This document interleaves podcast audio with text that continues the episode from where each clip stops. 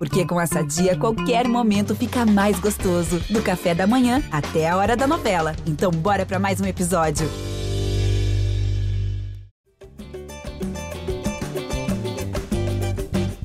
Alô, você ligado no GE Flamengo, podcast dedicado a todo torcedor rubro-negro.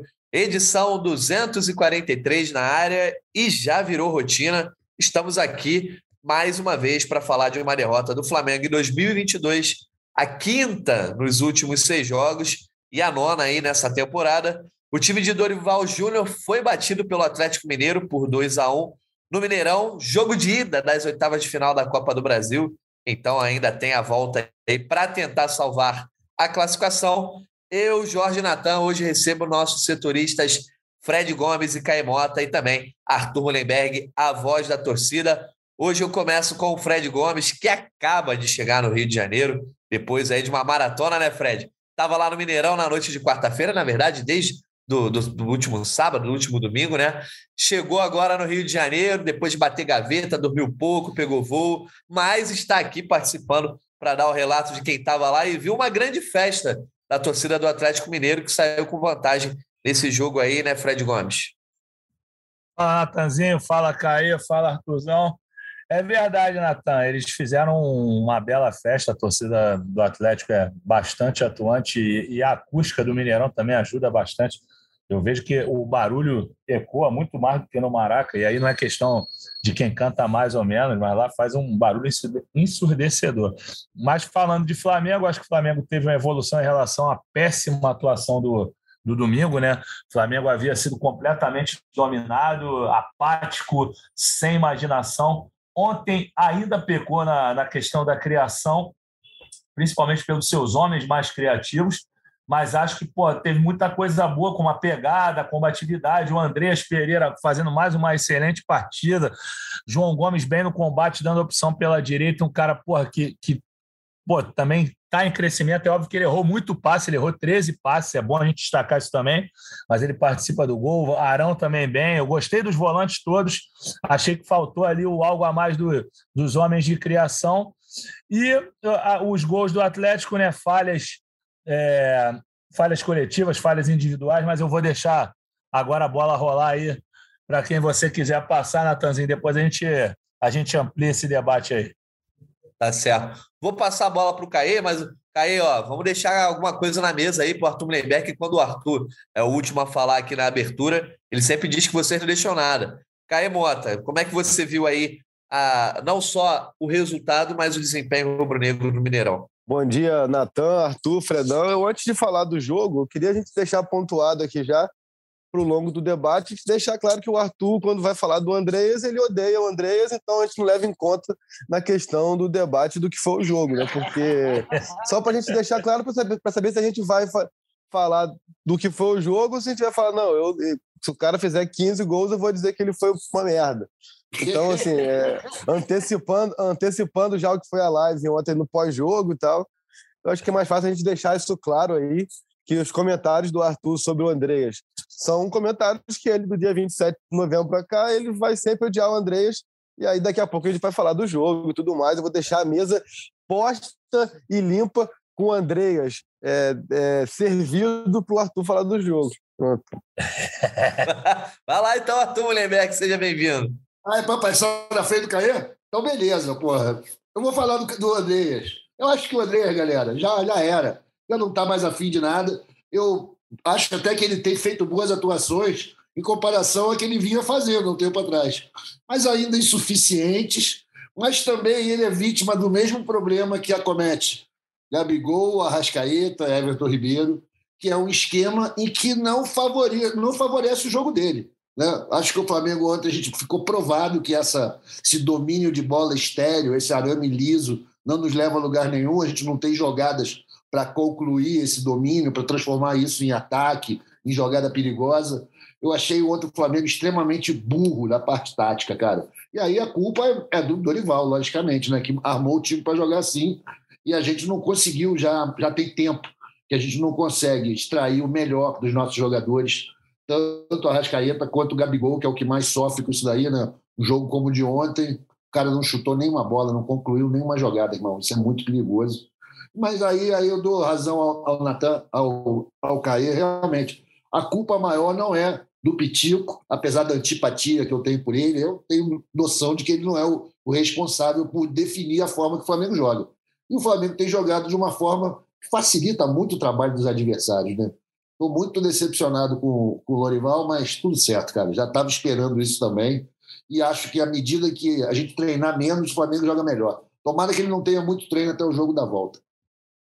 tá certo. Então, vamos começar a falar desse jogo. Quero saber a opinião de vocês, porque é, foi uma, uma partida que acho que a atuação, o desempenho dividiu muito as opiniões, porque o Flamengo tem um primeiro tempo que sai perdendo, mas domina, de certa forma, o Galo, né? Tenta ali é, dominar a partida, volta mal no segundo tempo, leva outro gol, mas ainda consegue um golzinho no final depois das substituições. Enfim, na tua análise, Fred Gomes, Flamengo jogou bem, jogou mal, porque para o Dorival Júnior, ele viu uma boa atuação e disse que o Flamengo está começando a chegar perto daquilo que ele deseja para os próximos jogos, enfim, para o resto da temporada. Qual foi a tua análise do desempenho? Porque do resultado, assim, é, não é um resultado bom, mas pelo menos está vivo. Então, quero que você comente também muito o desempenho do Flamengo porque a gente está vendo diversas versões. Quero saber de quem esteve lá e vendo de forma mais ampla, né, meu Frederico Gomes? Natan, eu acho que assim, o negócio é que foi. A gente pode se empolgar de repente, a gente não, que não, não será o meu caso, mas assim, talvez o Dorival se empolgar em relação ao que foi como tendo como régua o jogo de domingo, que foi uma coisa horrorosa, tenebrosa. O Flamengo inegavelmente cresceu mas mesmo assim, mesmo crescendo, mesmo mais atuante, mais combativo, o Flamengo correu riscos até de tomar um prejuízo maior. Que ali o Diego Alves apareceu no segundo tempo, embora ele tenha falhado no primeiro gol, inegavelmente, que é péssimo isso acontecer, tomar um gol tão cedo daquele jeito, no momento que o jogo era equilibrado e que pendia até mais para o Flamengo. Ele falha, mas falha juntamente com, com o Pablo. Na conta do Rodrigo Caio, boto muito menos, mas assim, talvez ele pudesse conseguir cobrir o Pablo, mas muito difícil. Então, acho que o Pablo fez um erro de avaliação ali, quando ele dá uma olhadinha para trás, olhando ali da tribuna de onde eu estava, eu vejo que ele dá uma olhada para cima e ali ele já perde o pique, o Hulk dispara e o Diego Alves demorou para tomar a decisão. Mas o Flamengo melhorou em alguns aspectos. O problema é que eu acho que as estrelas do time, os caras não, não conseguiram voltar ainda. O Gabigol está muito fora da área. Assim, me parece, eu sei que ele precisa receber bolas também, mas ele quer sair para buscar o jogo todo, ele está saindo de perto de onde ele é melhor, de onde ele é mortal. E o Arrascaeta está apagadíssimo de novo. Então não dá para dizer que o Flamengo jogou bem, bem. Não jogou bem.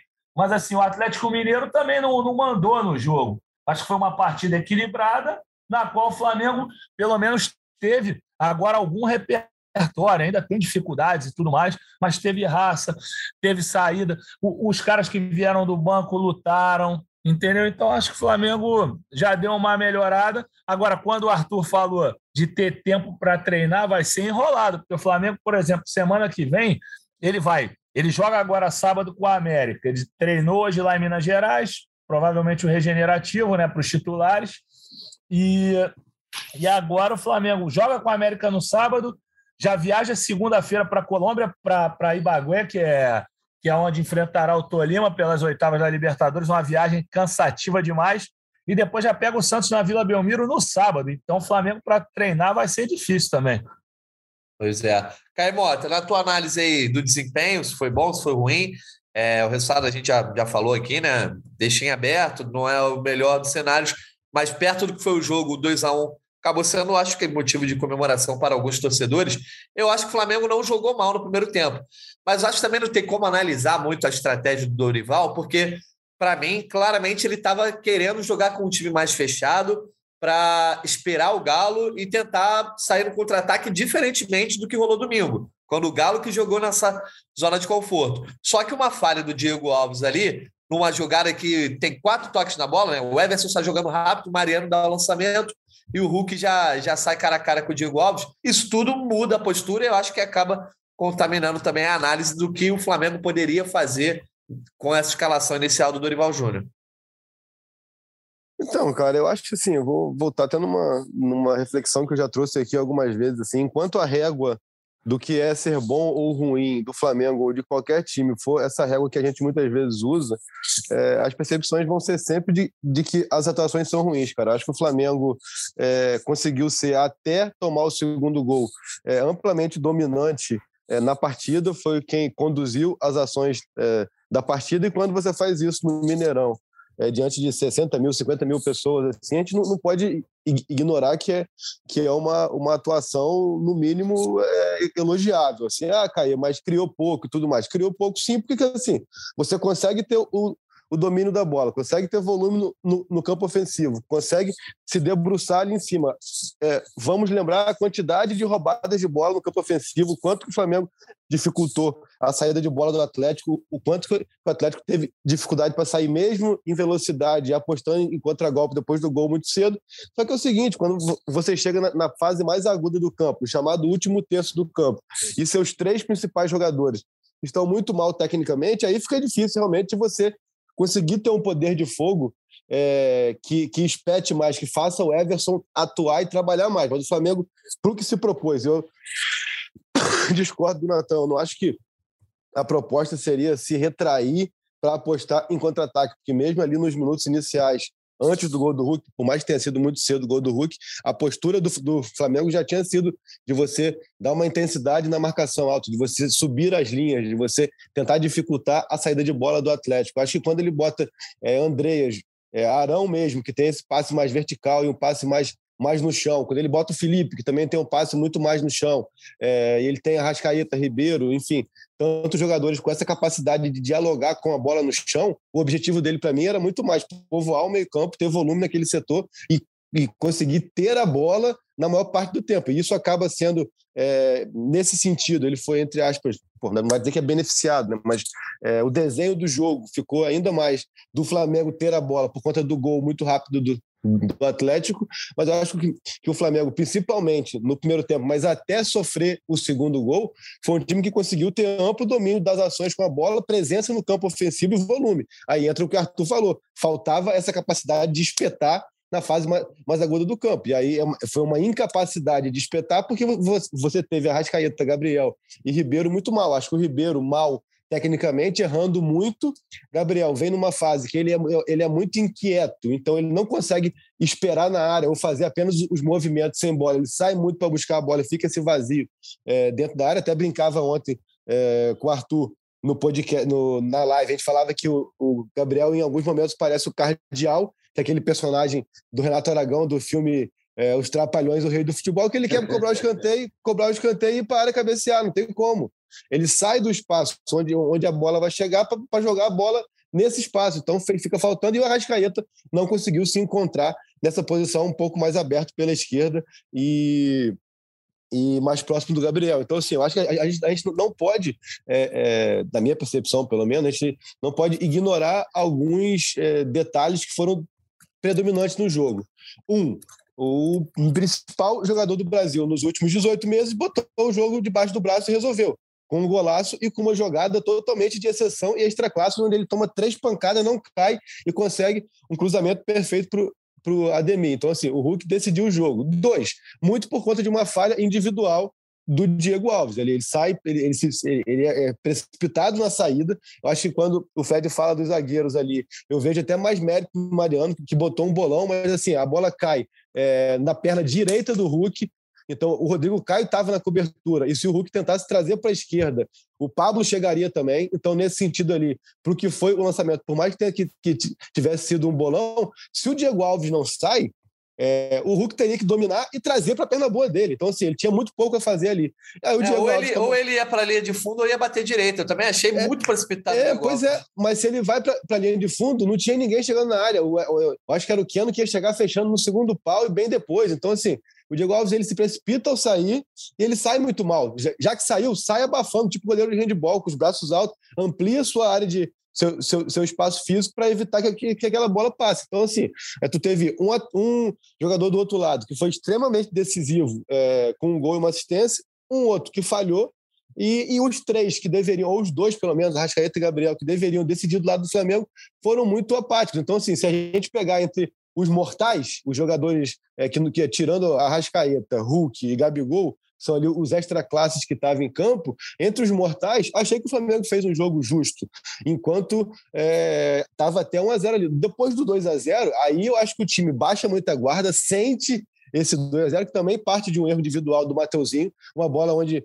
é uma bola rebatida. Ele tinha o Felipe Luiz atrás dele, era só escorar para o Felipe Luiz. Ele, dá um, ele, ele, ele, tenta dar um passe totalmente sem sentido, que cai no Nath, o Nath dá no Hulk e arranca em contra-ataque. Aí no 2 a 0 achei que o time sentiu bastante e foi quando teve ali o chute do Alan da, da entrada da área, porque assim, a gente vira e fala, pô, o Diego Alves fez um defesaço no chute do Alan da entrada da área. A gente trata como chance clara.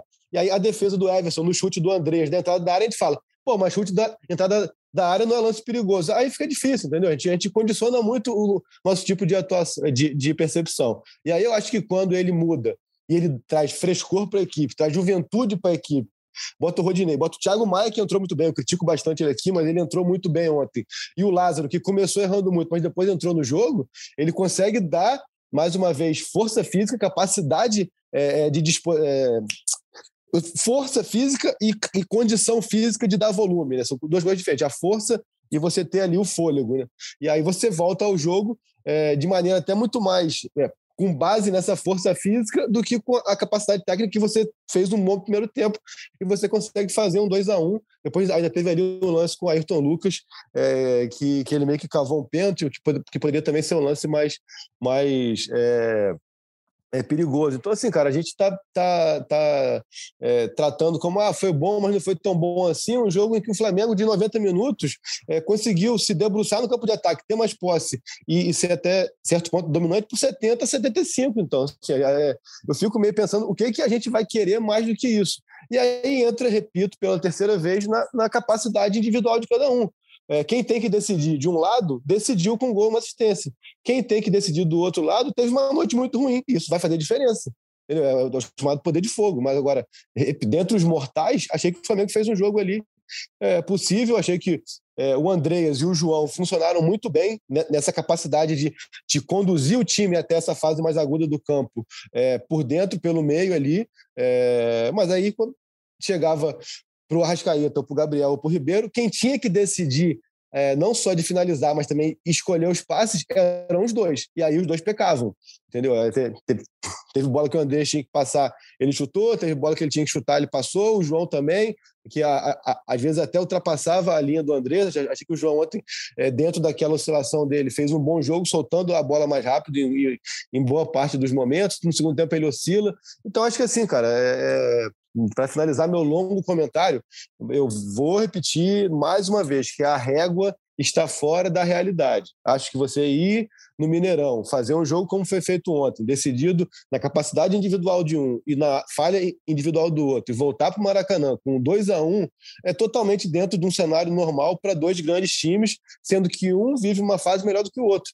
Mas a, a, a gente tende a achar que o Flamengo tem que amassar todo mundo, mesmo o atual campeão brasileiro e da Copa do Brasil. E não vai ser assim. Não vai, não vai botar o, Ever, o Everson para fazer 500 defesas, porque, cara, é, é, a fase é outra, a fase não está boa e a, quem tem que fazer isso é, não está jogando bem. É, eu, eu, eu concordo, Caê, mas eu passando a bola para o Arthur também, a questão é que a gente não pode isolar a atuação de ontem no cenário da temporada, né? Se fosse um cenário normal, ah, o Flamengo está relativamente bem na temporada, chega para jogar um jogo de oitava de final no Mineirão, que o Hulk acaba com o jogo, o Flamengo sai de lá com 2 a 1 um, eu acho que todo mundo assinaria embaixo que estava ótimo. Mas, Arthur, o problema é que é a quinta derrota em seis jogos e alguns é, problemas se repetem, outros novos aparecem, como, por exemplo, a falha do Diego Alves, é, e, e o torcedor fica um pouco mais impaciente, eu acho que é um tanto natural achar que, mesmo quando o time não jogou tão mal, quando o resultado não vem, é, que a impaciência impere nesse momento. Quero ouvir tua voz como torcedor. Não, total. Tenho muito da impaciência que vem da frequência ruim, né, cara? A gente vem perdendo muitos jogos. Mas sabe o que, que me preocupou mais de tudo, galera? Foi quando eu não vi toda a coletiva que eu estava fazendo a live lá com o Caê. Apareceu só a última fala do, do Dorival. E o Dorival falou assim, tipo, frase de assessoria de imprensa estamos no caminho. Caminho para onde, cara? Porque o esquema é ruim, o esquema não favorece aos nossos melhores jogadores, como diz o Caê, os nossos super-homens, eles não têm condição de jogar bem daquela maneira, naquele esquema que está ali. Apesar um domínio incrível, bola no pé um tempão, posse de bola, mas os caras estão isolados. Eu, eu vejo os caras longe do, do, do resto do, do, do, time, o meio-campo muito longe deles. Eles não têm condição de fazer o, o Gabigol, aquela jogada dele, todo mundo sabe qual é, né? aquele facão por trás da linha, não, não acontece nunca, que ele não recebe essa bola nunca em condições. João até tentou ontem meter uma bola dessa, né? mas não conseguiu. A gente está muito preso numa maneira de jogar que, cara, não favorece nossos melhores jogadores. E aí não sei se a gente está autorizado a botar a culpa no, no, no, Dorival, porque ele, pô, coitado, deu três treinos. Mas, cara, desse jeito que tu montou o time, achar que isso tá bom, que isso vai resultar em algo, claro, um gol como aquele que a gente tomou os cinco minutos, cara, destrói qualquer esquema, né? Porque é um peru, uma, um vacilo, Mas, Arthur, um experiente, pô. Mas a gente vai voltar na história do futebol, né, cara? Então o, o Dorival tem que falar com, com o Flamengo assim: desfilia da CBF, vamos pro tal do TAF lá e vamos montar uma dupla de futebol, o Rodrigo Caio e Rascaeta, que só assim vai dar certo, com o João Gomes. Não, mas não é isso, cara. Porque, por exemplo. Não, cara, porque assim, porque assim, porque ele escalou o time, vamos lá. Mas se ele bota o Thiago Maia de início, vão reclamar. Se ele bota o Marinho de início, vão reclamar. Se ele bota o, o Vitinho de início. É a, a opção que ele tinha, cara. Ele, ele não, não, tinha opção. Se, se bota. A, até o Pedro hoje estão reclamando. O que que ele poderia fazer diferente do que ele fez, entendeu? Assim, eu acho que, que em alguns momentos cai também, e, e nem é, é, culpa criticar, então acho que responsabilidade quem tem que ter é o Diego Alves, que falhou uma falha individual de, decisiva que condiciona o jogo. Agora, é, é, é foi, foi uma noite ruim do Gabriel e do, do Arrascaeta. A gente não pode falar assim, ah, foi, foi por causa do esquema, porque eles vêm, vêm mal 3, 4, 5 jogos, entendeu? Mas que, você assim, não acha que... que... teria sido, por exemplo, mais fácil para ele se o Lázaro tivesse entrado de começo? O Lázaro não ofereceria mais condição de jogo para eles? O escape pela mas... esquerda, sei lá, é... tudo bem, você está com o Felipe Luiz, altera muito a, a, geografia lá, mas, pô, cara, eu acho que o. Cara, é, é muito... Eu acho que assim, eu acho que o Lázaro entrou, fez o gol depois do gol. Ele, ele deu uma crescida, mas antes do gol também ele, ele tropeçou na bola umas três, quatro vezes, cara. Entendeu? A, a, a, a gente acaba, quente, né? no meio. A, gente acaba se atém a umas coisas, assim, a, gente se atém ao resultado para dizer se, se foi bom ou ruim. A gente se atém ao gol para dizer se o cara entrou bem ou entrou mal. Então, assim, o Rodinei mesmo, muito elogiado. Foi efetivo no ataque, fez três ótimos cruzamentos, mas, cara, mas teve duas bolas lá atrás que o Arana passa voando por ele e, podia ser gol. Então, assim, a gente não pode se ater apenas a, a, a, a um detalhe, ou a um lance, ou a uma ocasião, para ver assim, cara. Eu acho que o, o Lázaro é uma opção, é a opção da chamada profundidade. Acho que é, quem pode ser como opção dessa profundidade ali seria o Lázaro. Na direita, é, o normal seria ter profundidade com o Mateuzinho, mas o Mateuzinho vive uma fase péssima. Acho que a gente tem que falar do Mateuzinho daqui a pouco. O Mateuzinho é um atleta que não é de hoje. Ele estagnou, ele teve ali uma evolução de 19 para 20, 20 para comecinho de 21 muito boa, e dali para frente ele simplesmente estagnou, parou e até está andando para trás, está tá falhando muito em, em, posicionamento, em tomada de decisão e tudo mais. Só que assim, é, é entender assim, é, quem que poderia dar a profundidade que o Flamengo precisava para que não ficasse é, tão. É, para colocar um pouco mais o Arrasca no jogo, na posição dele, para colocar um pouco mais essa, essa situação, para trocar de repente pelo Ribeiro, que vinha errando muito, muito no primeiro tempo. Assim. A gente olha para o banco, a gente vai falar, pô, Vitor Hugo, cara, Vitor Hugo joga por dentro, assim, é, é um menino que tem 40 minutos no, no, profissional contra o Altos, então, assim, é uma referência? Eu acho que não. Então, a gente vai, vai pegar as opções, assim, o Pedro joga por dentro. Quem teria essa profundidade? O Marinho o Vitinho muito mal nos últimos jogos. Quem poderia dar essa profundidade realmente seria ou Ayrton Lucas ou Lázaro, e acabou entrando os dois. É, essa opção, mas é entender um pouco, assim, cara, é, até o, o que, que tem de opção. O, agora a gente vai para para mais três semanas super decisivas, em que o Flamengo não vai ter Bruno Henrique, não vai ter Everton Cebolinha ainda, não vai ter João Gomes na Colômbia, provavelmente não vai ter Andrés dali para frente, e o número de, de opções para você variar ou entender que esquema que você vai usar vai ficar cada vez mais, mais reduzido. Então, assim, eu acho que acaba que fica também um cobertor curto sem o cara poder treinar. Não estou aqui defendendo o Ival, não. Acho que ontem até ele fez boas escolhas. Acho que domingo, por exemplo, ele faz uma escolha péssima que condiciona o segundo tempo, que foi o que condicionou também a avaliação do jogo, porque eu achei que o primeiro tempo do Flamengo não foi ruim. É, tudo mais, eu acho que o Dorival foi, foi mal lá em Porto Alegre também. Então, só que eu acho que assim, é entender um pouco mais o cenário, porque eu acho que muitas vezes é, a gente se atém a detalhes que são muito é, abstratos, sendo que a gente tem tem é, é, situações mais objetivas e palpáveis para conduzir o debate. E é importante que o Arthur, Arthur seja essa voz é, do abstrato, da percepção, assim, de, pô, cara, tô puto porque o time tá jogando. Mas também acho que é o, é o nosso papel dar esse contraponto, assim, eu não quero convencer o Arthur, mas estou trazendo essa outra reflexão é, pro, pro nosso ouvinte, entendeu? Só entender um pouco, assim, que o Flamengo do melhor elenco, do maior elenco, do, da, da super qualidade, se parar para ver aqui, não tá muito fácil para você escalar 11, não, cara, entendeu? Então, assim, é, e aí eu, eu, vou concordar com o Arthur no sentido do Dorival escolher o que ele quer. Ele vai fazer aquele. Aí agora eu posso fazer o, o gesto, né? Ele vai fazer aquele ele vai fazer aquele losangão igual ontem. Ele vai botar um losango pequeno com dois espetados. Ele, ele vai, vai botar um retângulo 2-2-2. Né? Tipo assim, eu acho que isso tem que ser definido e aí a partir daí você seguir um rumo, entendeu?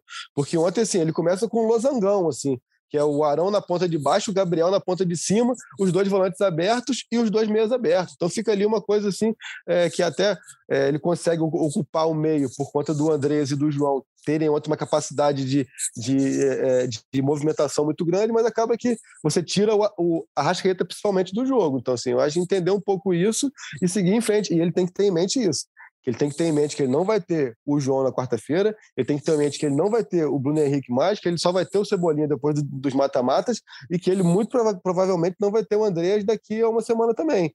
Porque isso condiciona o que ele quer para o time. Porque ele não pode pensar só no América, só no Tolima. Ele tem que pensar numa sequência para aí sim ele poder falar: estamos no caminho certo. Qual que é o caminho? O caminho é esse. Entendeu? Não sei se vocês concordam, porque assim, é, pode estar no caminho certo, mas de maneira muito anárquica. Um jogo é, é um posicionamento, outro jogo é outro posicionamento, outro jogo é outro jogador. Então, assim, é, então eu acho que a fala, a fala é mais, né, para dar uma apaziguada do que outra coisa. Vou botar o Fred Gomes aqui no debate, que o Fred Gomes está com sono, né, gente? Fred Gomes bateu matéria até 3, 4 horas da manhã, pegou voo cedo, tá no podcast, daqui a pouco o Fred vai dormir aqui no meio da gravação, né, Fredão? mas eu quero saber o seguinte, Fred. É, beleza, eu acho o, o, o Caê e o Arthur trouxeram bons contrapontos, mas vamos começar a falar das atuações individuais, porque eu acho que quem diz que o Flamengo não jogou bem, de repente está se atendo a essas atuações individuais. Que o Caí começou a falar, por exemplo, do Mateuzinho. Eu sempre fui um defensor do Mateuzinho, é, que o Isla não deveria jogar, inclusive o Isla agora que foi embora, né? Que tenha sucesso aí no prosseguimento da sua carreira. Mas, ó, o, o, o Isla não, né? O Mateuzinho jogou mal. A dupla de zaga eu achei muito mal, assim. É, não, teve, teve, gente que achou o Pablo pior que o Rodrigo Caio. É, eu achei que o, o, Rodrigo Caio errou mais do que o Pablo no jogo, enfim. Mas o Arrascaeta não jogou nada, o Everton Ribeiro não jogou nada. O Gabigol nunca estava na área, estava fazendo, tocando na bola, mas sem nenhuma efetividade. Então foi um festival de atuações ali que deixaram um pouco a desejar, né? Ah, é verdade. Foi o que eu, eu falei lá no início. Acho assim. É, foi o que eu, eu, eu, volto ao comentário do Caê, porque eu acho assim, o mais importante, eu acho que assim, não é passar pano e tal. Eu, por exemplo, eu quando cheguei de viagem, eu tenho um torcedor do Flamengo aqui em casa, né? Aí eu fui falar bem de determinadas peças que o Caê já falou. Aí meu pai virou e falou: Porra, Fred, tu tá vendo outro jogo, cara. Não é possível que tu tá, tá vendo outro jogo. O Flamengo não jogou nada. Eu falei: Porra, pai, pelo amor de Deus, cara. Pensa, tira o coração um pouco, pensa que ele não, você, porra, não sei o que. Eu falei: Pai, olha só. O, os volantes jogaram bem. Porra, o André jogou muito. Ah, errou aquela bola para o Gabigol ali, que eu, eu, acho que ele tinha que dar para o. Errou, mas jogou muito bem. Assim, mas eu concordo contigo em relação às atuações individuais. Muitas estiveram abaixo da média, mas eu achei que esses três meio-campistas foram muito bem.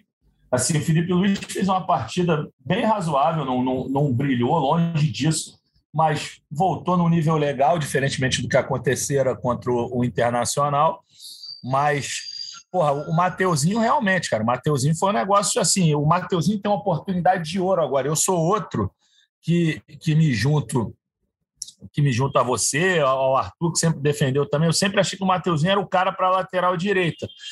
E ele agora que tem a faca e o queijo na mão, com o Isla fora, não que o Isla fosse um, um, um, concorrente à altura no momento, no ano. O Isla teve aquela sobrevida ali, mas depois logo caiu, voltou a tomar a bola nas costas, fazer gol contra para o futuro time dele. Enfim, o, o Rodinei começou a vacilar também. Então ele ficou meio que absoluto, mas aí ele tem uma atuação. E olha só, não é desde ontem que ele estava mal, não. No domingo também ele já tinha tomado um baile do Arana. É, vários jogos, na verdade, que ele está tá deixando de Já, muito mal, desde o Fortaleza também. Então, foi uma atuação muito prejudicial por parte dele. Agora, em compensação, alguns reservas entraram muito bem. Só que aí o Caio já falou, eu assino embaixo os reservas que ele elogiou, inclusive assino embaixo os erros que ele citou do Lázaro no início, do, do Rodinei. É, isso aí eu não lembro se o Caio falou dos erros do Rodinei, que o Rodinei entrou errando para cacete também, mas depois ele acertou, ele, ele deu volume ali pela direita, achei que foi interessante. Acho que é bom até o Rodinei ser titular na próxima partida para dar uma, um, um, um sossega-leão no, no Mateuzinho, dar uma, uma, um dedo na tomada dele, como acho que o Gabigol também tinha que tomar um banquinho também, assim, na boa, porque Gabigol é um jogador diferenciado. Gabigol tem um poder de finalização que poucos têm. Ah, perde muito gol, mas ele cria muita oportunidade. Ele não tem conseguido criar as oportunidades, porque foi o que o, que o Caio falou. O cara é inquieto, quer criar as oportunidades, quer sair da área, só que ele está se distanciando do, do, lugar onde ele é mais letal. Então, Nenhuma finalização, que... Fred. O, Nenhuma, Gabigol passou o jogo sem finalizar. Dois Exatamente. jogos consecutivos. Não, não finalizou contra o Atlético Mineiro de domingo até ontem. Bota o Pedro, pô. No final do jogo, o Rodinei estava cruzando toda hora, errou alguns, acertou outros. O Pedro é grandão, o Pedro tem qualidade dá uma oxigenada também, até porque ele vai mexer no time para o sábado já pensando na partida contra o Tolima. Então, acho que dá para mexer um pouquinho assim. E até numa situação de Campeonato Brasileiro, numa sequência, de vez em quando dá uma variada no estilo. Acho que não é um absurdo. O, o, o Gabigol e o, e o Pedro têm características completamente distintas, mas são dois grandíssimos atacantes. Os dois são porra, muito bons mesmo. Eu ia exagerar, eu ia falar craque, porque porra, o Gabigol não acho que é craque. O Pedro acho que seria craque em algum momento, mas ainda não, não conseguiu, porque eu acho que a qualidade técnica dele é muito acima. Mas, enfim, são dois centroavantes diferenciados. Então, acho que você pode variar um pouquinho de peça. Mas, assim, eu acho que o Flamengo evoluiu o Flamengo evoluiu sim. E, e só para finalizar aqui, eu acho que assim, a partir do momento que você perde para um time que é qualificado para caramba também, não é só ah, o Atlético esse ano caiu. Porra, pega nome por nome, cara. O Atlético Mineiro é muito bom. O Mariano, nesses dois últimos jogos, o Mariano fez 36 anos, até queria. Sei que o Mariano não vai ouvir a gente, mas deixar minha mensagem de solidariedade ao Mariano, porque, porra, foi muito triste o que aconteceu ontem. A mãe dele faleceu durante o jogo. O cara estava na zona mista todo feliz é, os colegas lá de Minas me mostraram. Eu estava ali conversando com o Juan, gerente técnico do Flamengo ali, quando o Rodrigo Caio e o Vitor vieram cumprimentá-lo. O Vitor, ex-goleiro, um dos maiores ídolos da história do Atlético, com olhos todo vermelho. Não sei se o Vitor estava chorando, mas eles vieram falar para a gente: o Turco não vai dar entrevista porque a mãe do Mariano faleceu. Então, porra, o Atlético que tem um lateral como o Mariano, e mais uma vez um abraço para ele, para a família, é, que fez essas partidas, Guilherme Arana, porra, o Otávio, que é um substituto interessante para o Jair, que está machucado, o Alan, Pô, olha só, peça por peça, Nátio Fernandes, Vargas, que não, não jogou E aí saiu, sai o Ken, não entra o Ademir. Exatamente. Então, porra, cara, não é qualquer time, não, entendeu? Então, pô, o Flamengo, Flamengo está se reconstruindo aí com o bonde andando. Entendeu? Eu sei que a torcida foi o que o Caio falou, é régua de 2019, 2019 acabou, a gente, vai, a gente vai ter que falar isso toda hora. Enfim, e acabou meu comentário também, Natan. Vai você, meu filho. É, é eu, eu acho Cara, que. Cara, o Flamengo. Peraí, eu só vou falar que a régua eu acho que não é mais de 2019. Eu acho que essa temporada, essa sequência, a demissão do Paulo Souza, tudo, mostrou para todo mundo um choque de realidade que não é mais a régua de 2019 mas é uma régua que continua medindo esse elenco, né? O, como o Caio falou, tem Gabigol, tem Rascaeta, beleza, os caras não estão fazendo chover como faziam antes, mas a expectativa vai ser sempre para isso, Caio. Cara, mas, mas, eu acho que você não, você não é você não, torcedor. A gente, a gente não pode tratar um jogo onde de 70, de 90 minutos, gente repito, 70 para 75, o Flamengo pressionado por, por ter sofrido um gol mais cedo, é, é, é, com jogadores decisivos em, em, em noite ruim. Se você pegar ali que 80% do, do tempo do jogo o time foi melhor teve mais condição ali de, pelo menos, volume de jogo, tentou é, é, ditar o ritmo da partida. Ah, Caio, mas não teve é, chance, claro, concordo. Uma coisa, uma coisa, outra coisa, uma coisa é você dominar o jogo, outra coisa é você ter capacidade de transformar esse domínio em placar em chance clara. São duas coisas distintas. Você não pode. A, a, gente não pode tratar um jogo contra o melhor time do Brasil, ou o segundo melhor hoje, porque o Palmeiras está voando, você consegue dominar 80% do tempo da partida, falar, ah, é, foi bom, mas foi bonzinho. Ou então, como, como o, o Fred falou, tu chega pro seu porteiro, pro seu pai, pro teu vizinho, pro cara da banca, o cara fala, pô, foi horrível. Não, cara, então assim, não é uma regra de 2019, mas é uma relação de expectativa e realidade que está totalmente desmedida, cara. Assim, não dá para achar que você ir lá e voltar numa eliminatória com um a dois pro Atlético, é, não, não pode achar que é bom, porque você não pode achar perdeu é bom.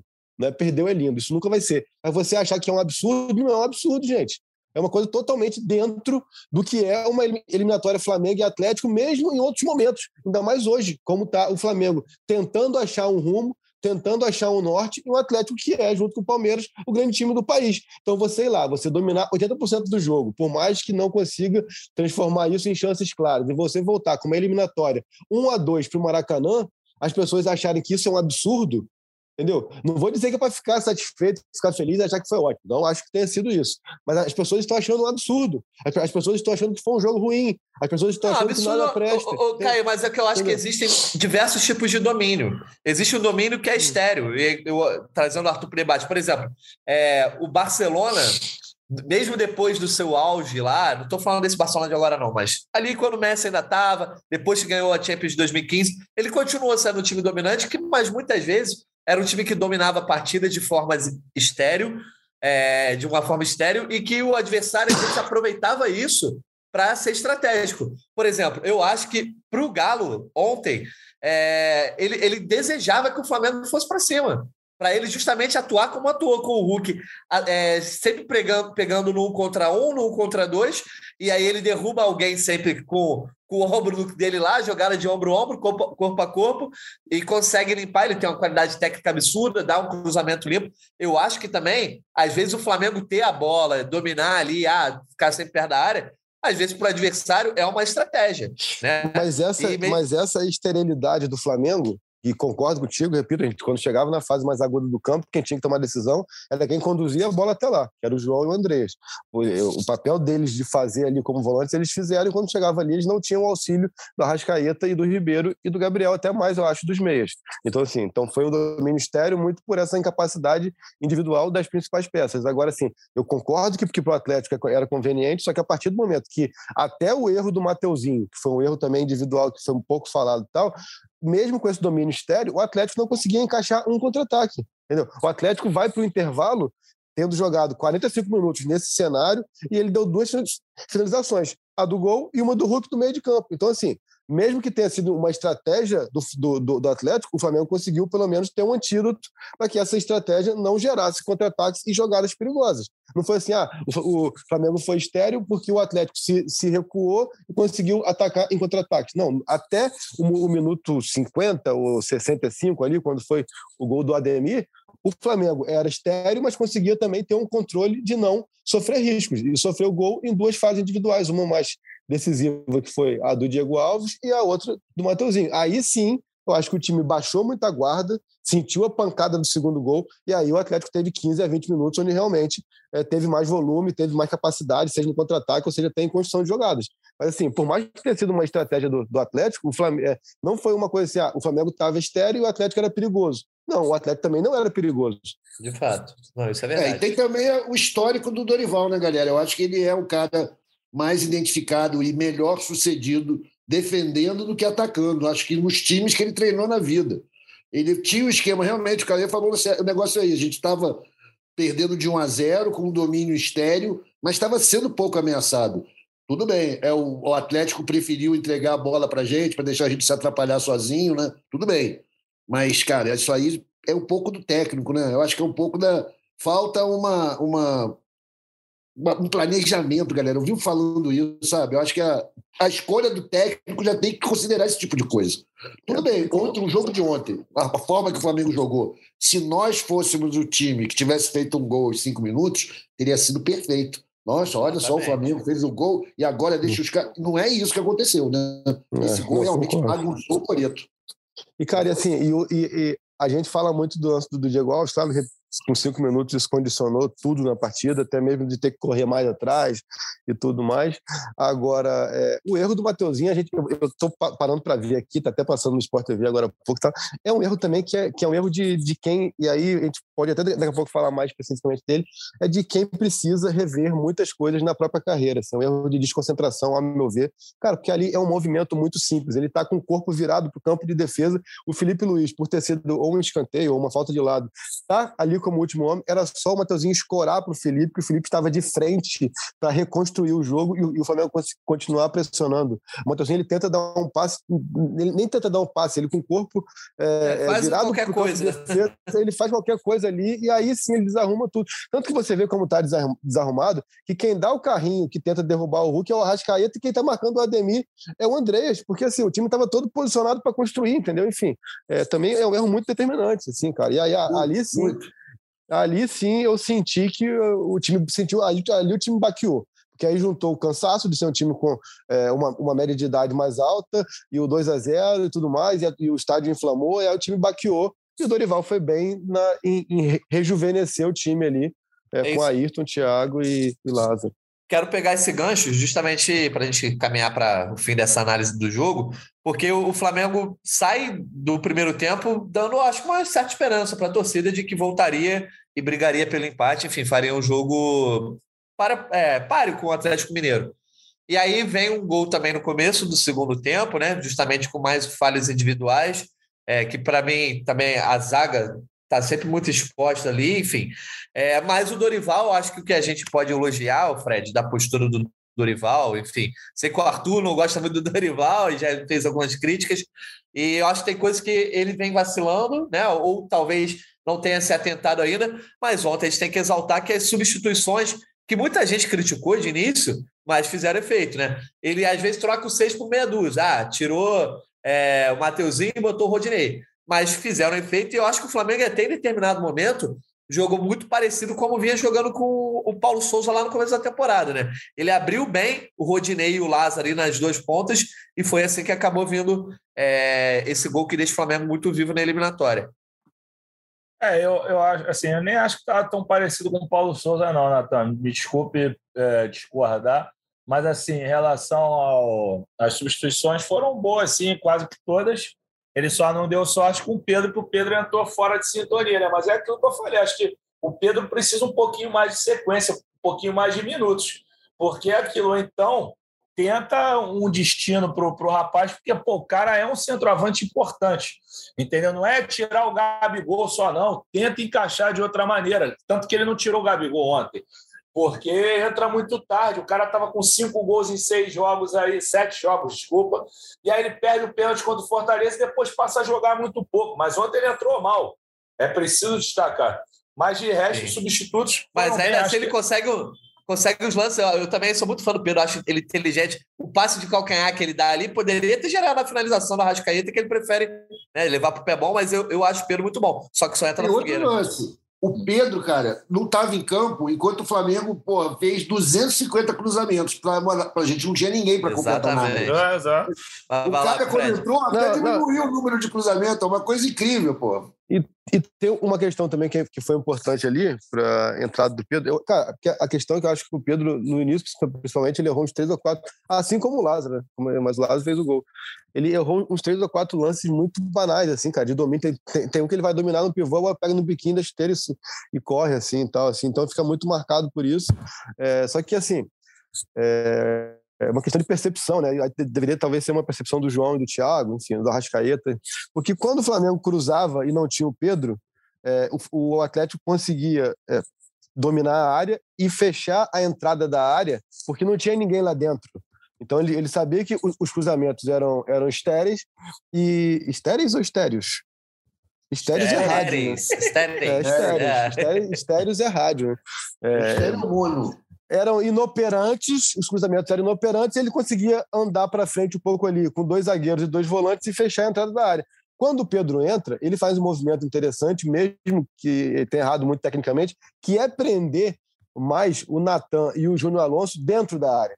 E, e aí o Flamengo teria mais espaço para trabalhar e finalizar da entrada da área. Só que aí você começa a continuar abusando dos cruzamentos. Então, acho que ele teve esse papel importante de trazer o Atlético um pouco mais para dentro da própria área e dar esse espaço ali na frente da área para que o João e o Thiago conseguissem é, é, trabalhar alguma coisa assim. Então, assim, você ter um centroavante que fique na área em alguns momentos, apenas a presença dele já é importante, porque o Gabriel não fica na área. Vai mudar. É. Retoma aí, ô Gomes, só para você terminar de falar das substituições aí, tua análise. Não, mas eu acho que é por aí mesmo. Acho que o Caígo é, pô, deu bem o, a planta aí. Eu só acho que assim, é isso. Acho que o Pedro precisa de mais minutos. Acho que ele está numa fase decisiva no Flamengo, do vai ou racha. Ele não vai mais aguentar tanto tempo assim. O cara do, do nível dele ficar jogando 20 minutos aqui, 25 minutos ali. Eu sei que ele ganha muito bem para isso, mas é um cara que quer, quer ser grande na carreira. E ele tem um grande potencial. Ele tem um, uma expectativa importante para a vida dele. Entendeu? Então, porra, um cara com o talento dele ficar no ostracismo, ficar no banco, mesmo sabendo que o titular dele também é um cara que, porra, é super decisivo, que tem uma história é, grandiosa no clube, ele quer viver. Ele, ah, o Pedro é rubro-negro, cacete, mas, meu irmão, não tem paixão que faça um rapaz novo que nem ele ficasse segurando aqui no, no Flamengo por muito tempo. Então, acho que ele precisa precisa ser mais colocado para jogar também. Ontem o Dorival elogiou ele bastante também. Entendeu? Em relação ao Lázaro, acho que o, Lázaro tem que continuar entrando sim. Talvez de vez em quando para dar uma poupada no Ribeiro e tudo mais. É uma pena que o Bruno Henrique tenha se machucado agora. Eu, eu tinha curiosidade de vê-lo junto com o Cebolinha. Eu sei que era uma situação meio difícil, mas acho que, que daria para potencializar isso. Agora, essa expectativa aí, eu sei que não tem nada a ver com o jogo de ontem, mas eu falei de Cebolinha, eu tô doido para ver o Cebolinha jogar agora, mas é só depois do dia 18 a estreia dele deve ser contra o Juventude, 19 de julho no Maraca. Entendeu? Esse eu quero ver jogar para ver se vai arrebentar mesmo com o Flamengo e, e fazer jus àquelas minhas previsões de que nordestino com a camisa do Flamengo dá certo. ah, e tem torcedor com medo aí que o Cebolinha chegue e o Flamengo já não esteja nas oitavas de final da Copa do Brasil nem da Libertadores, aproveitando o gancho então para falar aí, o Flamengo, depois dessa quarta-feira, pega mais um adversário de Minas Gerais, só que dessa vez no Maracanã, sábado, sete da noite, enfrenta o América Mineiro, e tá numa situação que... Ô, Natan, desculpa te cortar, Natan, claro. só que eu dei o serviço errado aqui, eu falei dia 19, porque tinham me falado 19 ontem lá no hotel. Dia 20, é quarta-feira, não é dia 19, não. É terça, o 19 é terça, o Flamengo nunca teve muito hábito de jogar terça-feira, né? Então é quarta-feira contra o Juventude, às 8h30 no Maraca, a estreia do Cebolinha. Desculpa o corte, nada a ver. Não, mas você até me lembrou de algo que, antes de fechar e falar do calendário, vou falar um pouco do calendário, mas ainda relacionado a esse jogo, porque o Flamengo tem três semanas aí para frente antes do jogo de volta, né? No Maracanã, contra o Galo, dia 13 de julho, né? O Flamengo precisa vencer para pelo menos levar para os pênaltis e precisa vencer por dois gols de diferença para se classificar de forma direta. Não tem gol fora de casa na Copa do Brasil mais. E aí quero saber a opinião dos três com relação à eliminatória. O resultado, Arthur, é, acaba sendo, acho que dentro do, do que foi, do Atlético ter aberto 2 a 0 dos principais jogadores do Flamengo não estarem atuando bem, do Hulk ter acabado com a partida, acabou não sendo um resultado ruim, né? Eu acho que o torcedor do Flamengo vai para o Maracanã lá no dia 13 com a esperança de que pode sim levar a vaga nas quartas de final. Concordo com você, não foi trágico, não. É absolutamente normal perder para o Atlético no Mineirão, pô, por um gol de diferença. E acho que continuamos vivos vai depender muito de como o time vai se apresentar. Ô, Abel Braga. Abel, Abel Braga tá aí? Abel Braga que tá falando aí? Ah, pô, para com isso, rapaz. A verdade pô, é que não tive, dava para você dizer eu tive que tá todo, eu tive, eu tive todo cuidado para não falar que é normal aqui, você vem e me arregaça. Né? Não, pô, mas é normal, Caio. Isso aí é um jogo grande, cara. E a gente já perdeu outras vezes lá para ele e resolveu aqui, desde o Campeonato Brasileiro de 80, tem essa tradição. O Flamengo tem condição de fazer o resultado até de 2 a 0 a torcida vai acreditar, eu tenho certeza que vai vender tudo, vai estar lotado, vai ser uma pressão incrível. Agora, porra, cara, dá para saber como o Flamengo vai se apresentar? Não, porque a gente não sabe nem que time a gente vai ter lá disponível no dia 13, né? Provavelmente não vai ter mais o Andreas. Enfim, a gente sabe que vai ser uma coisa que vai acontecer no dia 13. E o que acontecer nesse, nesse intervalo de três semanas pode impactar muito a moral do time. Se a gente conseguir fazer uma boa partida de ida contra o Tolima, se a gente jogar bem no brasileiro aí, tem jogos difíceis né, à frente, talvez a gente chegue até com moral. Agora, eu não achei o, o resultado de ontem catastrófico. Acho que era previsível. Ninguém é maluco aqui. Dá pra gente? Dá. Vai ser difícil pra cacete. O Flamengo tem uma equipe visivelmente inferior à do Atlético, mas isso não é impedimento para você avançar numa, num mata-mata. Temos chance, estamos no jogo ainda. Eu vou continuar torcendo, reclamando, mas torcendo. Fred, Ó, Arthur, só para só para aproveitar esse gancho aí do Andrés que ele falou, que provavelmente não vai ter um Andrés, a gente não sabe ainda, o Flamengo ainda tem suas últimas cartadas, mas o que a gente sabe é que o Andrés está fazendo uma força tremenda para ficar, ele quer ficar no Flamengo, diferentemente de outras partes da, da negociação. O Flamengo, Flamengo também já o quer, essa é a verdade. O Flamengo teve indecisa. Na verdade, não é, não é, não é a indecisão por parte do departamento de futebol. O departamento de futebol sempre confiou no Andrés. Mas aí houve uma pressão de outro, outras correntes da diretoria e tudo mais. Mas, assim, achei legal que ele fez uma postagem hoje também, que ele está falando do jogo da volta. A gente nem sabe se o Andrés vai estar tá aqui, como disse o, o Arthur, mas ele botou se esconder ou parar de lutar nunca foi e nunca será uma opção. Faltam 90 minutos e o Maracanã grita muito mais alto com o Flamengo. Então ele está ele tá projetando o jogo de volta. O cara está tá com vontade de jogar esse jogo de volta. Então, do jeito que ele está jogando bem, é, vamos de repente ver o Andrés aí jogando a partida de volta, de repente sendo figura decisiva para uma eventual classificação do Flamengo contra o Atlético Mineiro. É né? isso. Né? Retroceder nunca, render-se jamais. isso, e sobre gritar alto, o, Fred Gomes, o, o Gabigol dá uma entrevista no fim do jogo que ele deixa o sarrafo bem alto para a torcida do Flamengo, né? É, teve gente que ironizou e tal, torcedores rivais postando vídeos da torcida do Flamengo, que obviamente nem toda a torcida canta 90 minutos, a não ser as argentinas, mas ele, eu acho que também, além de ser um, uma, uma, espetada no galo, eu acho que é um convite, né? Uma convocação à torcida do Flamengo para fazer uma festa que ele prometeu e a torcida, eu acho que vai acabar abraçando. Né? Claro, não, não deixa de ser uma convocação, mas eles têm que convocar em campo também. Eles têm que entrar em campo e, e além da torcida começar a partida apoiando, eles têm que fazer a convocação com atitudes em campo.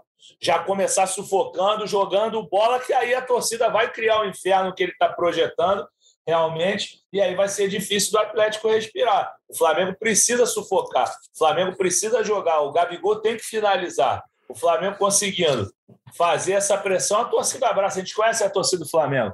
E essa história aí, esses momentos aí que o pessoal pega recorte, torcida do Flamengo quieta, tudo mais, toda a torcida tem esse momento, até a do Corinthians, entendeu? O pessoal fala, ah, a torcida do Corinthians apoia o jogo todo. Meu irmão, ficar cantando música também de procissão, fica, ô,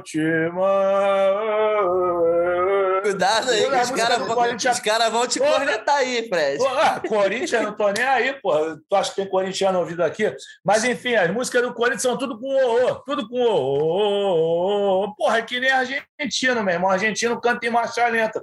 As músicas do Flamengo são mais animadas. Tudo bem que tem o. Vai pra cima dele. Não, mesmo. eu tô falando dessa corneta aí. Eu sei, eu sei. Eu tô até provocando o Rondinelli, nosso ouvinte aqui, Rondinelli de Souza, Paisan, gente boa aí. Eu dei uma resposta para ele aqui, até bem elaborada. Ele não me respondeu, ele visualizou, mas não respondeu. Mas que o vai para cima dele, remengou o jogo todo no anel. Ele até falou comigo, pô, Fred, mas o, o Galo canta isso aí lá também o jogo todo. Primeiro que não canta o jogo todo, essa é a verdade. Mas assim, ele, pô, respeite a torcida do Flamengo, o maior patrimônio do clube. Pô, claro que eu respeito. Citei para ele a atuação da torcida do Flamengo na final do Campeonato Carioca de 1999, uma das maiores que eu já vi de uma torcida. Mas se ficar só na, na playlist, se ficar é, passando de uma música para outra, para uma, para outra, aí parece que é aquela, aquela torcida do, da, da pandemia, a torcida do DJ entendeu? Tem que também fazer o inferno que o Gabigol cobrou. Então, acho que é uma mão lava a outra, entendeu? Um tem que ajudar o outro, que aí o inferno vai ser no campo, o inferno vai ser na arquibancada. Certo. E outra coisa que a gente não pode esquecer, cara, para o Atlético, para a torcida do Atlético, o jogo com o Flamengo é o maior evento esportivo do ano, da temporada. É, é. Para a gente é mais um jogo. Isso não estou diminuindo, não. Então é muito mais empolgante para eles receber o Flamengo lá no Mineirão. É algo que para eles revive as nossas porra, pancada que a gente está dando nesses caras desde os anos 80, né? Então isso aí isso contribui muito. Para o Flamengo. Eu posso é um atestar, tu, eu posso atestar que assim, o, o ontem o, o, a torcida do Atlético era 50% do jogo xingando o Flamengo e 50% cantando, cantando músicas de, de incentivo ao Galo. Isso eu estou sendo generoso. Pode até botar uns 60% do Flamengo, inclusive cantando músicas aí, que, que se é a torcida do Flamengo que canta, aí vai para o STJD. Mas ficaram o jogo todo cantando aquela na, na, na, na, na, na, na, na, na, que aí canta, se tu quiser, né, tu fala os palavrões. É, é, entendeu? Aí fala, não sei que, Aí já viu, né? Mas é isso.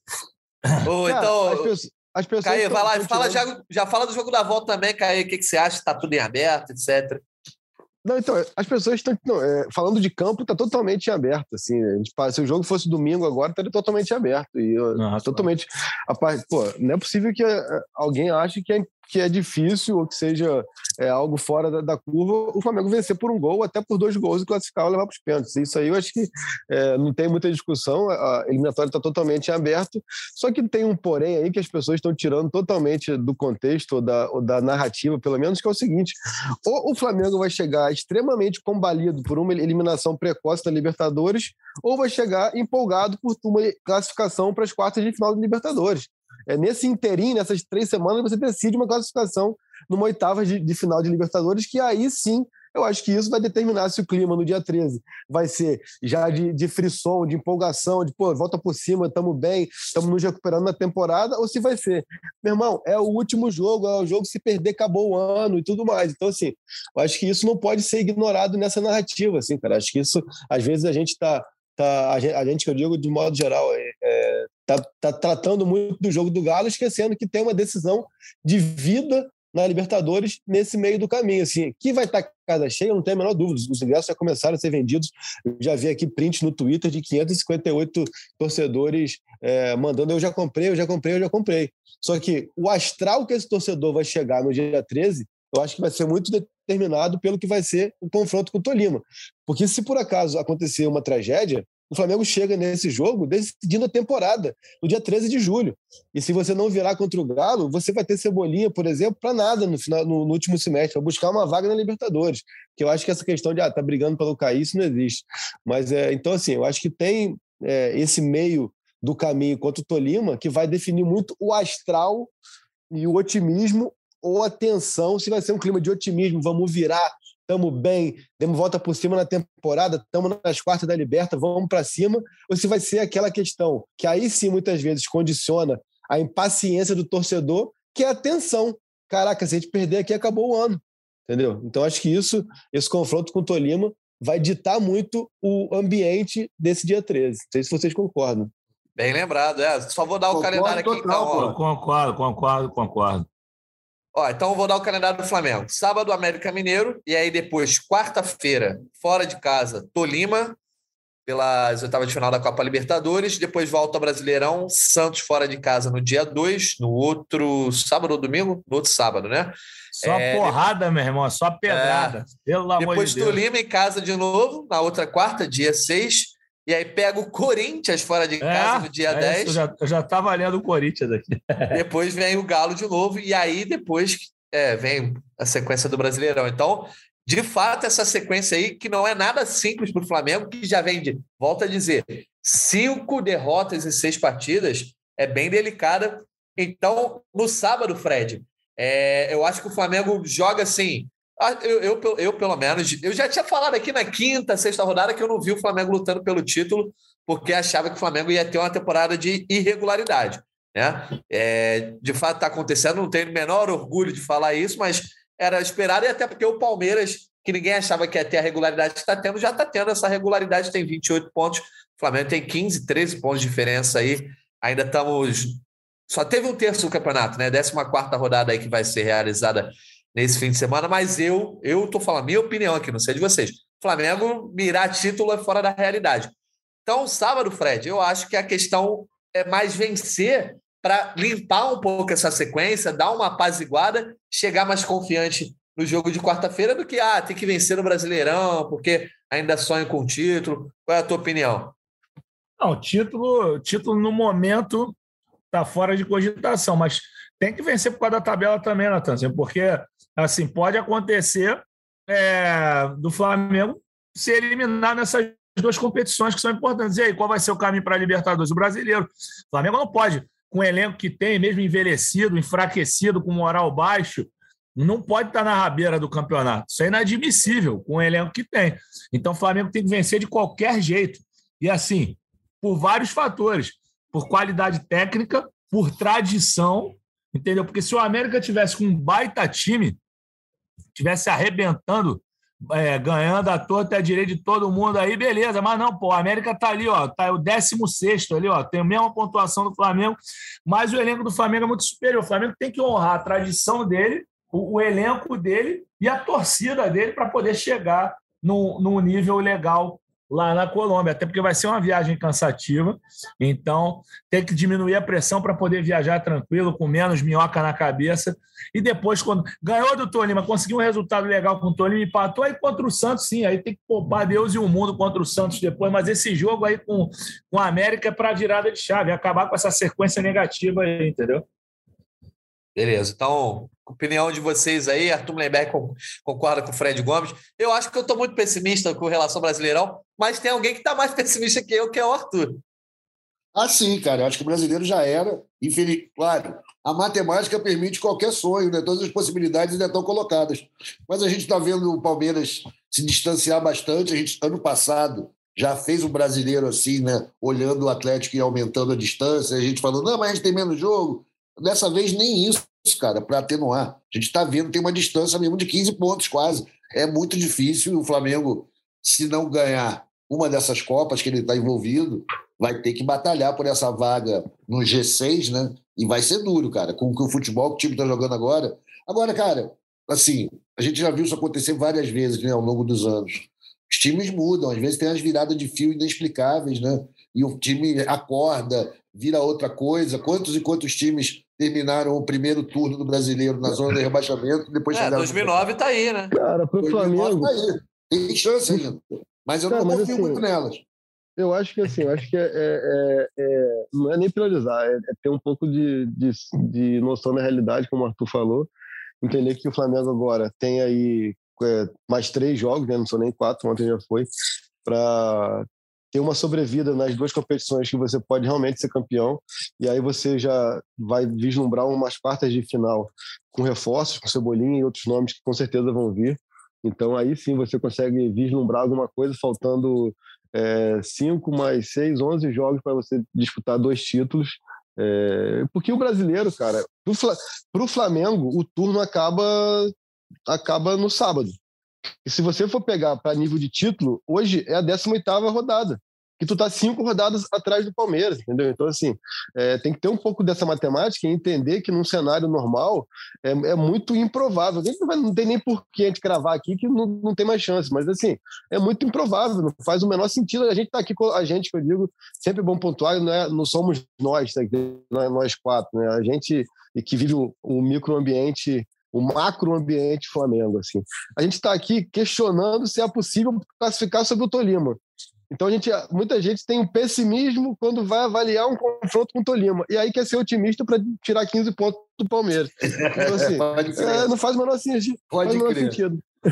Então, assim, eu acho que assim, pensando é, matematicamente, sábado é a 18ª rodada para o Flamengo e a 14ª para o Palmeiras, assim, é, porque são, são cinco rodadas para você tirar esses pontos. É muito improvável, assim, é muito improvável você imaginar que o Palmeiras vai. O Palmeiras não dá nenhum indício de que vai oscilar tanto, nem o Flamengo dá nenhum indício de que vai emendar 10, 8, porque aí já você precisa emendar. 10, Eu acho que é essa junção aí, Caê. Entendeu? É, é, então, é, assim, de um lado, um time que não vai perder muito ponto, e do outro, um time que não vai ter. Não parece, né, é. que vai ter uma arrancada. Então, a assim, não assim, ser você... que seja uma janela espetacular, que também não pode ser descartada a possibilidade, né? É, mas, mas, aí eu acho que entra outro lado. Eu acho que o Palmeiras não, não, vai, não vai dar mole. E se o Palmeiras der mole, não é só o Palmeiras, tem que o Palmeiras dar mole e Corinthians, que ontem venceu bem, mas é um time que tem se mostrado consistente, competitivo. Dá mole, o Atlético dá mole, é uma, são muitos times que tem, que tem que dar mole, entendeu? Então acho que é entender que o Flamengo, que nos últimos quatro anos foi campeão em dois e vice em dois, nesse ano agora buscam um lugar na Libertadores, uma zona de, de, de, de segurança para você ir para a competição mais importante do continente e que para você buscar títulos você tem que fazer o quê? Passar por Tolima e Atlético, fazer uma boa janela, como o Arthur falou, e aí você fica a seis jogos no título da Copa do Brasil e a cinco no título da Libertadores. Entendeu? Acho que tem que pensar assim, tem que ser bem realista. Em alguns momentos tem que ser realista, porque o Flamengo no ano passado é, passou por problemas e viveu o que viveu por não ser realista, por viver na terra do nunca e achar que ia ganhar tudo e não ganhou nada. Entendeu? De repente, se, se tem ali um, um, planejamento de abrir mão de um, de um campeonato ou de outro, poderia chegar em, em, outras condições, até mesmo na própria Libertadores, assim, não tendo jogadores recuperados três, quatro dias antes, como foi o Felipe Luiz, que entrou e sentiu novamente. Né?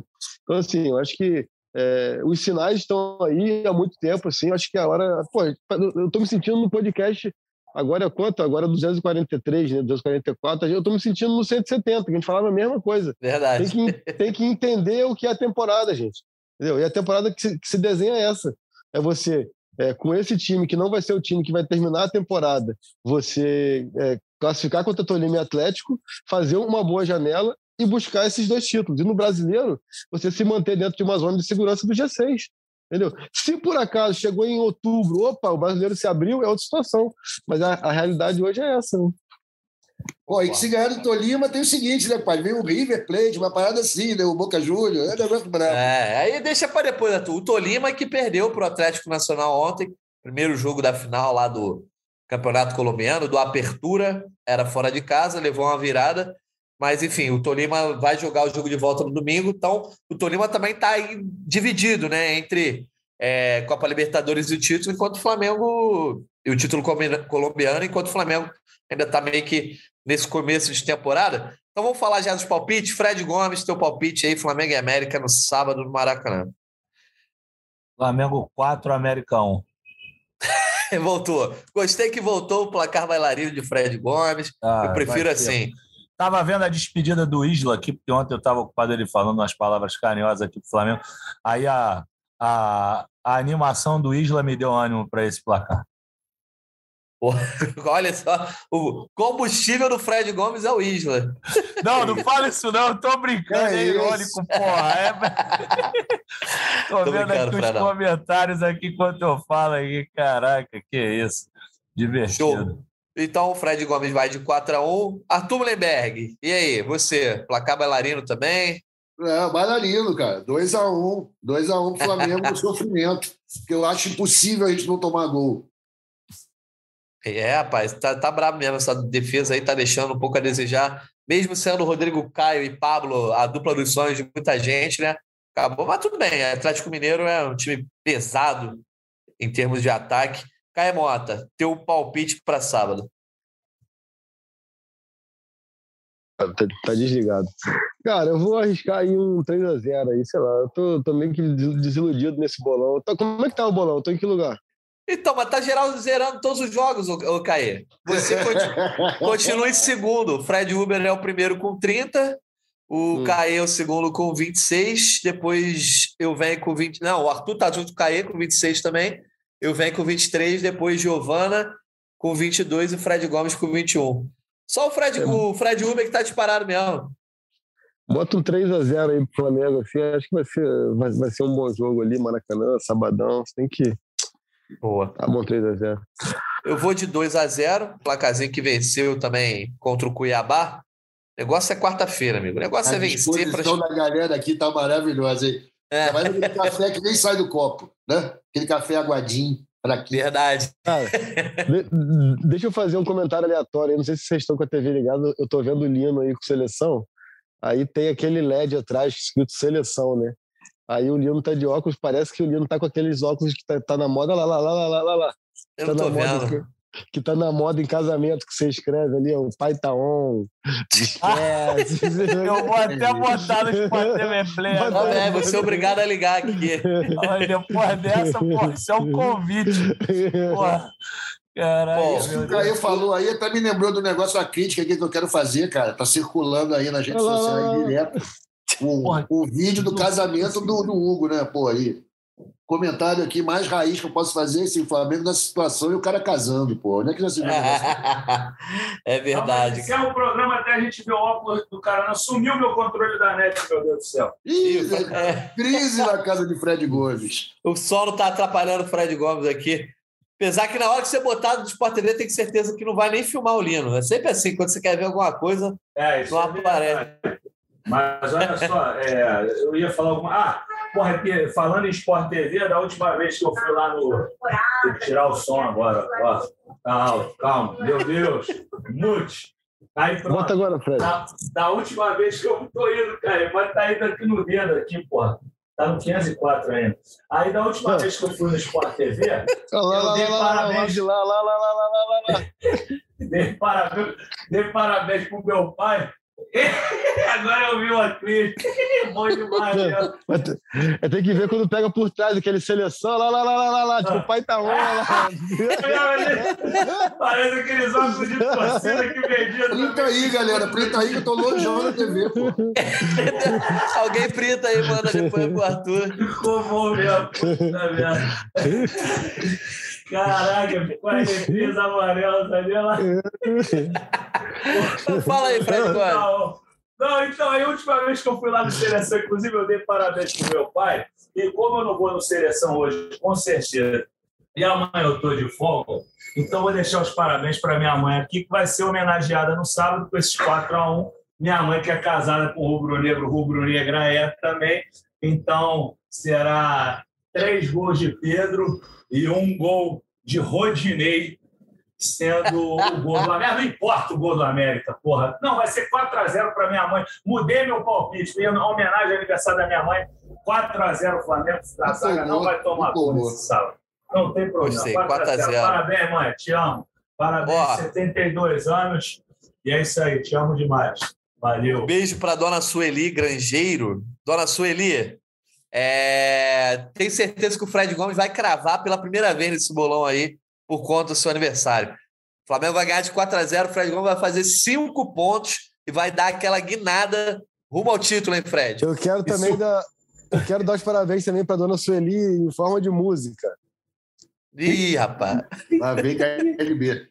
Vida! Devolve ah, eu queria mandar um caprichoso garantido que a minha mãe é do de Manaus. Vou fazer uma então, carinho, um KLB fechar, então, especial então, para Dona Sueli. Chega, chega, minha mãe não merece. Parabéns, Dona Sueli. Desconsidera a música do Caê. Mas ela é, é caprichoso ou é garantido, Fred Gomes? É, nem eu sei, mas eu sei que para comemorar aniversário, o aniversário dela, eu vou comprar um óculos do Lino para cada um aqui, para ser igual para festejar o aniversário da Dona Sueli. Valeu, vai botar, Aí tu vai botar a mãe tá on. A mãe tá on, claro. Pô. O pai. O pai já tá. Se bem que se eu falar que o pai não tá on também, eu tô quebrado aqui em casa.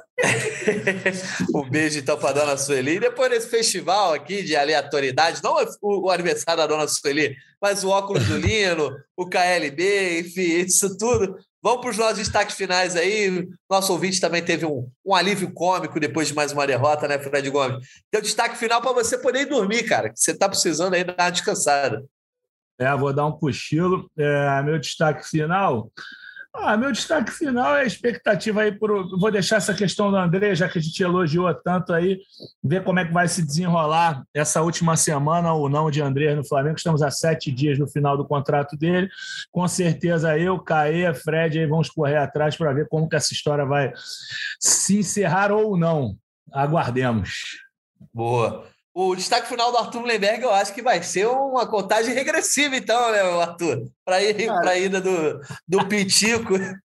Não, eu não vou nem botar essa pilha, não, cara, porque isso aí não tá. Eu não tenho como influir nesse processo. Vai acontecer o que tiver que acontecer.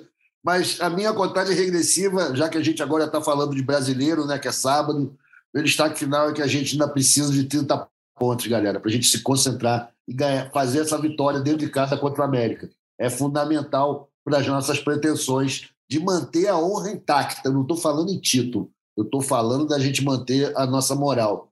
A gente precisa vencer o América. Tenho certeza que a torcida vai chegar junto e vai cobrar bastante lá no Maracanã. E essa é a minha maior garantia de que o Flamengo vai poder fazer uma, uma partida decente e conquistar uma vitória que estamos precisando, né? Seis jogos sem vencer não dá. É, pois é. O Flamengo perdeu cinco vezes nos últimos seis jogos venceu o Cuiabá aí antes do, dos jogos contra o Galo, mas muito pouco, né? Muito pouco.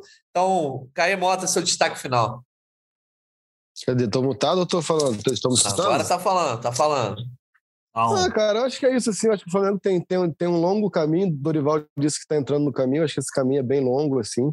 É... Mas que o Flamengo também, que, que a sua torcida entenda o que vai ser esse fim de ano, assim, cara. Vai ser um fim de ano que o, o clube, ao meu ver, ainda está vivo em, em, duas disputas de título, mas que vai ser sempre fazendo muita força, é, dependendo de que jogadores decisivos é, façam seu papel de decisão, como o Hulk fez ontem é, no Mineirão. Se espera que Gabriel e Arrascaeta façam é, seus papéis, cumpram suas funções no Maracanã. Nem coloco o Ribeiro nessa, porque o Ribeiro já é um outro perfil, assim, nunca foi um jogador de, de decidir jogos e campeonatos. A gente falava que mesmo em 2019, que ele é aquele que desamarra defesas justamente para que Arrascaeta e Gabriel consigam ser decisivos, mas é um pouco isso. É, tem que ter a cobrança, tem que ter uma expectativa de, de resultado melhor, é, mas o time começou a competir um pouco mais e tem que entender que esse espetáculo que esperam mesmo que não seja régua 2019, mas que seja uma expectativa assim, eu acho que é ilusório. Então, é, ter um pouco desse pezinho no chão e esperar, é, eu acho que é, que é o caminho. E é isso, assim, cara. Não tem. E quando eu falo esperar, não é esperar muito, não. São agora são, são três semanas que vão definir o ano do Flamengo. Se por acaso der ruim contra Tolima e Atlético Mineiro, a gente vai ter que fazer um podcast especial do que vai ser esse futuro do Flamengo. Você vai investir nessa janela já, sabendo que o Dorival sai no fim do ano, você vai esperar é, e vai investir em janeiro, mas aí você tem que ir para Libertadores uma série de fatores aí que tornam esses três jogos, dois contra Tolima e Atlético, enfim, é, tem um peso grandioso, não só nesse ano, como no ano que vem do Flamengo. Né? Vamos ver. Então é isso. Sábado estaremos no Maracanã. Pô, é você que vai. Que o Fred Gomes, o, o Caio, o Fred Gomes Meu Deus do céu. Fred Gomes me iludiu dizendo que ia para Minas Gerais e o Flamengo ia voltar com seis pontos, três no Brasileirão e três na Copa do Brasil.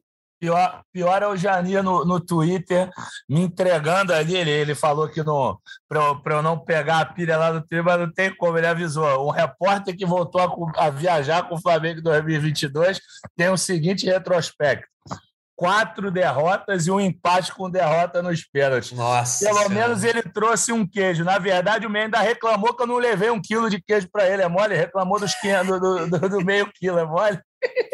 Não, e assim, e tinha, e tinha uma pilha no, no, lá no Parede Bebê, né, que eu saí faz tempo, no nosso, é, nosso saudoso, mas ainda vivo, Diego Rodrigues.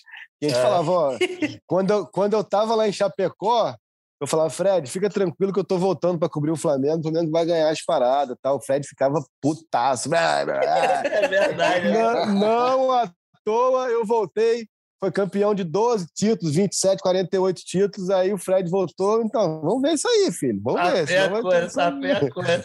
É, a gente tem que parar com essa pilha aí para poder preservar a integridade física de Fred Gomes, né? Quando o Fred é, vai trabalhar nos jogos. É verdade, senão você ser recebido com tomate e pedrada, meu irmão. Nas não pega nada, galera. O Flamengo tá com patrocinador na banca aí que a gente não ganha nada, deixa os caras chegarem, não acontece nada. Fredão tá tranquilo, pode andar seguro. É isso, tá certo. Então a gente volta aí no próximo, na próxima segunda-feira, né? O Flamengo joga no sábado contra o América Mineiro no Maracanã. A gente volta por falar, em, por, por, falar em aleatoria, ale, aleatoriedade, aleatoriedade. Aleatoriedade aqui, já que estamos nessa mesmo tal.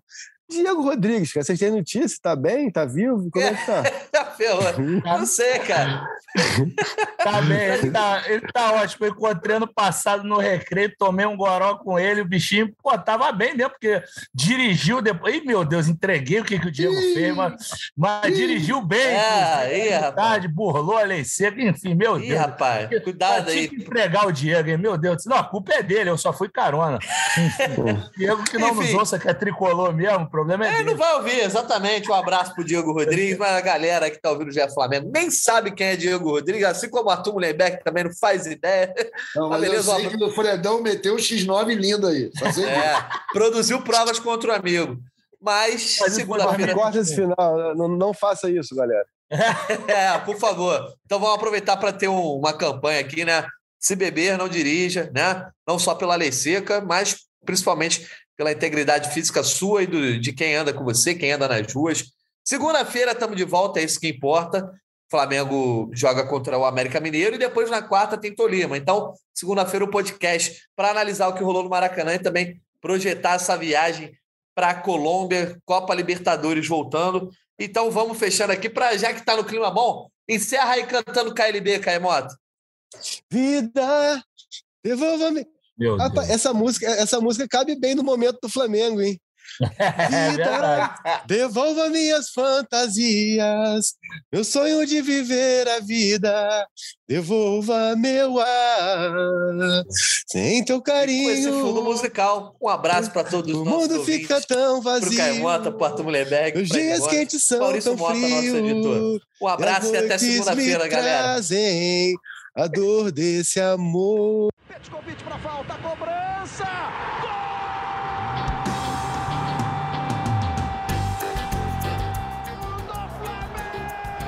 Do rubro-negro, da nação, é o GE Flamengo.